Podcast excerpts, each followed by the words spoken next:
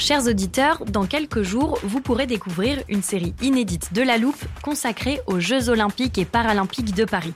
À trois mois de la cérémonie d'ouverture, on s'est demandé comment réussir ces JO. Les transports sont-ils prêts à affronter les milliers de touristes? Le dispositif de sécurité est-il suffisant? L'enthousiasme sera-t-il finalement au rendez-vous? Pour répondre, on plonge durant cinq épisodes dans les archives des éditions précédentes, accompagnés des journalistes de l'Express. C'est à retrouver à partir du 13 mai sur toutes les plateformes d'écoute. One size fits all seemed like a good idea for clothes. Nice dress. Uh, it's a it's a t-shirt. Until you tried it on. Same goes for your healthcare. That's why United Healthcare offers a variety of flexible, budget-friendly coverage for medical, vision, dental, and more. So whether you're between jobs, coming off a parent's plan, or even missed open enrollment, you can find the plan that fits you best. Find out more about United Healthcare coverage at uh1.com. That's uh1.com.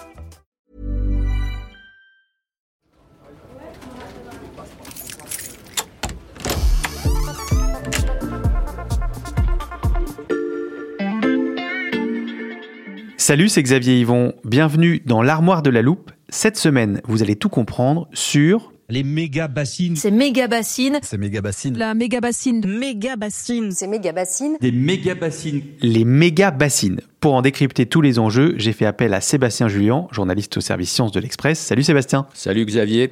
Quand j'entends méga bassine, je visualise un grand réservoir rempli d'eau, c'est bien ça?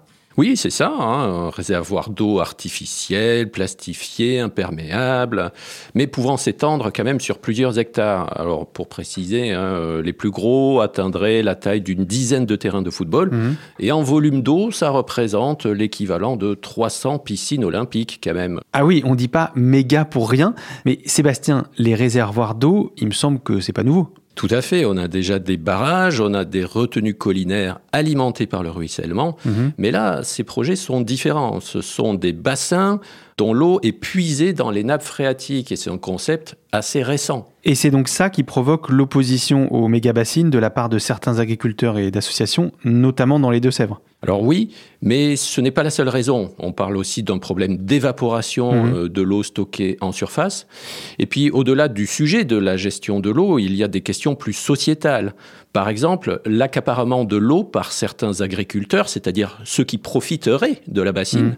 ou encore le fait euh, d'encourager le modèle agro-industriel, Mhm. parce que ces bassines profiteraient à la culture de maïs, qui sert ensuite pour l'alimentation de l'élevage intensif. Mhm. Donc ce sont de vraies questions, mais qui ne remettent pas forcément en cause le principe des bassines. On va se concentrer sur les arguments concernant la gestion de l'eau.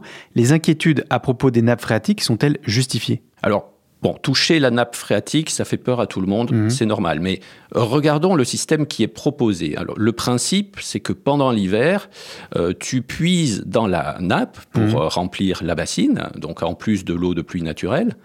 Et en hiver, normalement, il pleut beaucoup. Il y a donc théoriquement de quoi se servir dans la nappe. Mhm. On peut d'ailleurs installer des capteurs pour le vérifier, c'est pas très compliqué. Et puis il faut pas oublier que les agriculteurs vont aussi avoir des contraintes. Ils pourront pas faire n'importe quoi et le but par exemple est d'arriver à réduire de 70% les prélèvements dans la nappe l'été. Et si ça va pas, eh bien on pourra arrêter ou diminuer le remplissage de la bassine.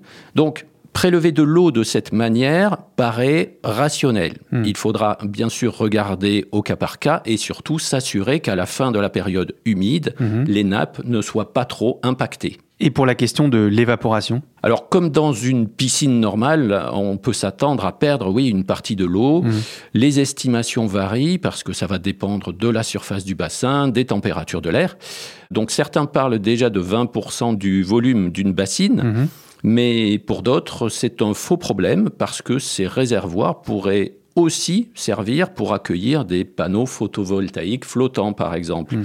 Et ces panneaux créeraient de l'ombre et ça diviserait au moins par deux l'évaporation, en plus de produire de l'électricité verte. Mais Sébastien, est-ce qu'on a vraiment besoin d'utiliser ces méga bassines? Et il faut bien voir que une bassine, c'est du stockage. Hmm. Et aujourd'hui, c'est quand même compliqué de s'opposer par principe à un projet de stockage d'eau, parce qu'avec le réchauffement climatique, Mhm. on va avoir au contraire besoin d'en développer.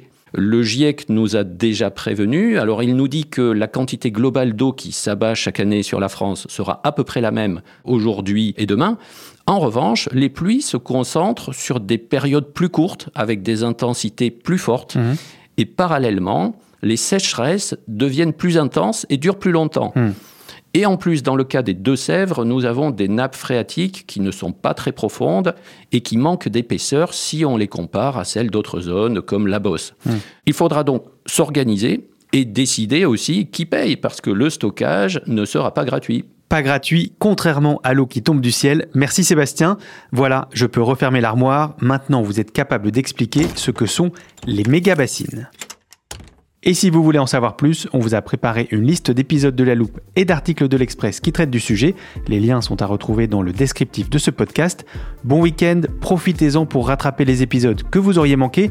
Je vous dis à lundi pour passer un nouveau sujet à la loupe.